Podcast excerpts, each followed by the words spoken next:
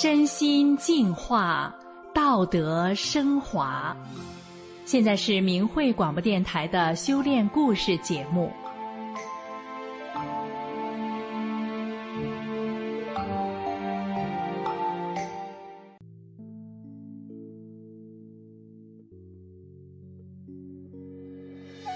世间的情缘，经常是一道难解的题。听众朋友。今天我们要带给大家的故事，是关于一位陷入痛苦漩涡的单亲母亲，如何在看似永无尽头的长路中走出黑暗，迎向曙光。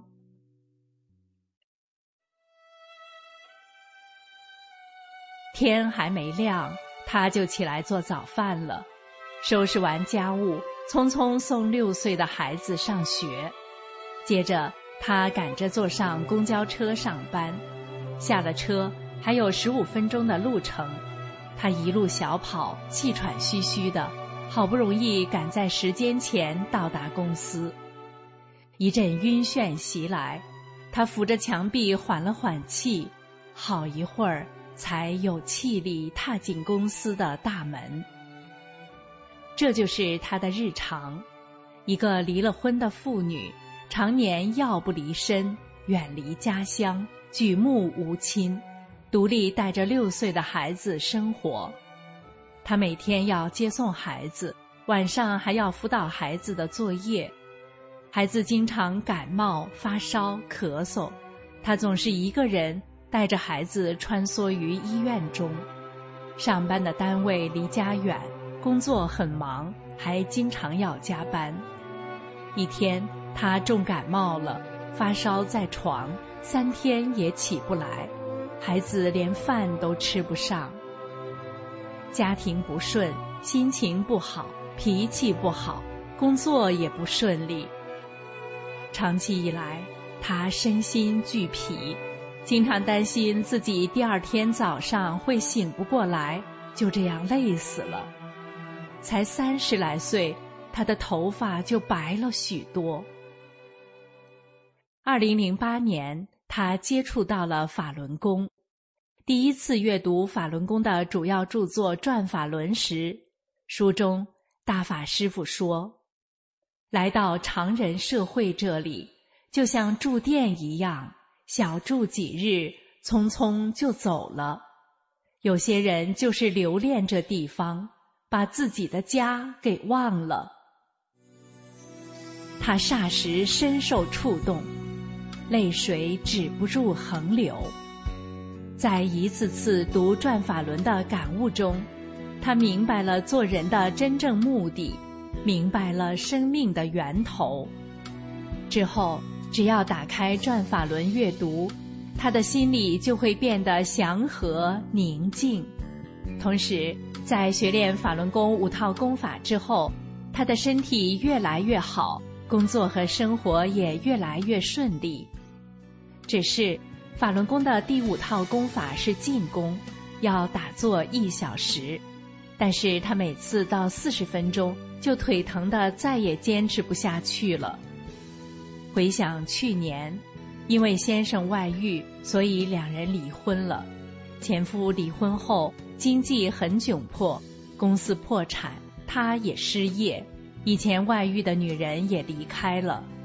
前夫时不时地向她借钱，有时候前夫将孩子带出去游玩，以没有钱返回为借口要钱。虽然前夫总是承诺会还钱，却从来没有还过。日子久了，她决定不再借钱给前夫，也不再接他的电话。前夫就发短信要挟、辱骂，甚至上门来吵闹。他因此担惊受怕，心里很苦。一天，他正准备打坐练功时，又接到前夫的短信，信中充满辱骂，还扬言要去单位闹事，让他上不好班。他的心里很悲伤，想着这艰难的生活什么时候是个尽头。看着前夫的短信，他不禁泪如雨下。擦干泪水后，他开始盘腿练静功，但心里依然翻腾的厉害。委屈、气恨，使他感到心脏都在隐隐作痛。这次，到了四十分钟时，他没有放下腿，因为这时腿疼已经没有他的心疼厉害了。他开始努力记忆《转法轮》书里的内容，他想到了大法师父在书里说，在修炼中。在具体对待矛盾的时候，别人对你不好的时候，可能有两种情况存在：一个是你可能生前有过对人家不好，你自己心里头不平衡，怎么对我这样？那么你以前怎么对人家那样？你说你那个时候不知道，这一辈子不管那辈子事，那可不行。这段法理让他平添了力量，他坚持着打坐练功。这时，他又想起了大法师父说的：“造成他有病和所有不幸的根本原因是业力。”大法师父还说，在练功的同时，业力要转化，不施者不得，施的还是坏东西。你得付出。他不断在心里背诵这些法理，他的思想也逐渐的沉静下来。此时，泪水变成了汗水。这一天，他第一次完成了一小时的打坐练功。练完功，他突然领悟到，是前夫帮助我冲破这一关。我应该感谢他呀。想到这里，对前夫曾经的恨之入骨一下子消失了，他的心脏也不觉得疼了。奇妙的是，自那天以后，他的前夫逐渐不再找麻烦了，也开始找工作了。在孩子上初中时，前夫开始承担一部分学费。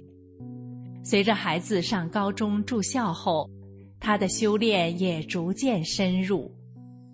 一天，他读到大法师父的一段讲法：男女之间结婚是神定的，包括人类的存在形式、人类的生活方式。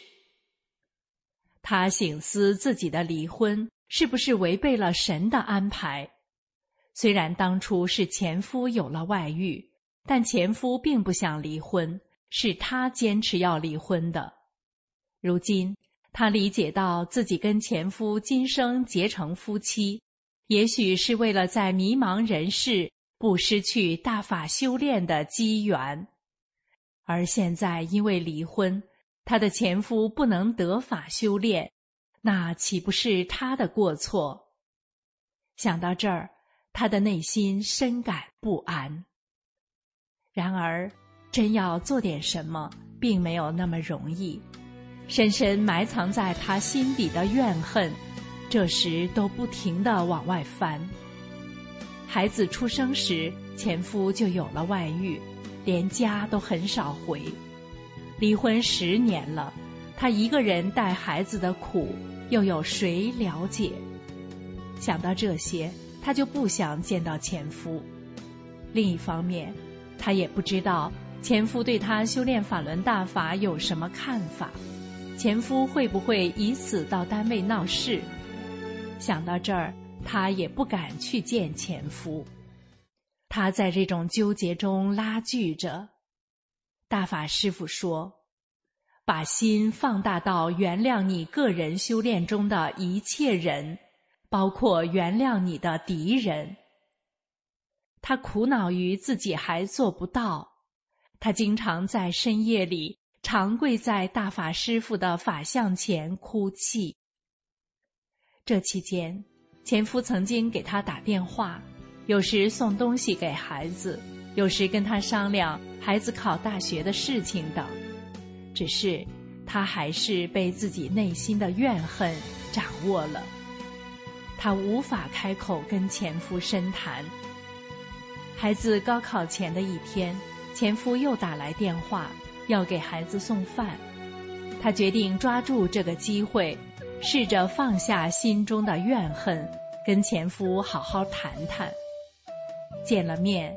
他给前夫讲了修炼大法以后身心受益的事情，还讲了中共邪党祸乱社会、迫害法轮功修炼者的种种恶行。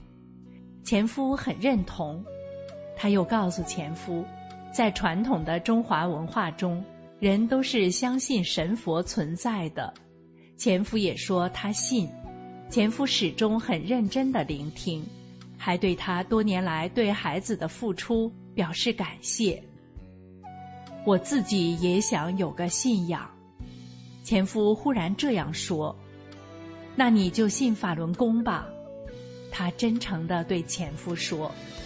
他送给前夫一个大法真相护身符，让他记得念“法轮大法好，真善人好”九字真言。他当即认真地念了一遍，并郑重地把护身符。仔细的收了起来。做完这一切，回到家，他感到像做梦一样，一切顺利的不可思议，似乎这么多年来就在等着这一天。是大法师父的慈悲，使他放下了怨恨与私心，衷心给予前夫真心诚意的祝福。那一刻。他感受到心灵真正的释怀与自由。二零一九年八月底，孩子要到外地去上大学，前夫邀请他一同开车送孩子去学校。他将转法轮送给了前夫，没想到前夫回去之后连着读了三遍，还发信息说，明白了许多道理。从此以后，他常鼓励前夫多看书学法，而交流修炼的心得体会也成为他们共同的话题。后来，前夫邀约他趁着接送孩子的便利，一起去拜望前夫的母亲。老人家看到他性格开朗、身体健康，跟以前整天病恹恹的样子判若两人，很是惊讶。而且这么多年来，这个离了婚的媳妇任劳任怨地带孩子，从未提过任何要求，孩子还考上了重点大学，老人家心中很是佩服，直说他也想学练法轮大法。在另一次送孩子返校后的归途上，他的前夫说：“我们还会经过某地，可以顺路去看另一个朋友。”你也跟他讲讲大法的美好吧。他不禁笑了，回答说：“好。”听众朋友，我们都知道人与人之间是有缘分的，不论是父母子女、朋友或是夫妻之间，有恩报恩，有怨报怨，要超越这些恩怨情仇，并不容易。但正如同故事的主角所经历的，如果我们能放下这一切时，或许就有更高尚与美好的事情到来。今天的故事就到这儿了，感谢您的收听。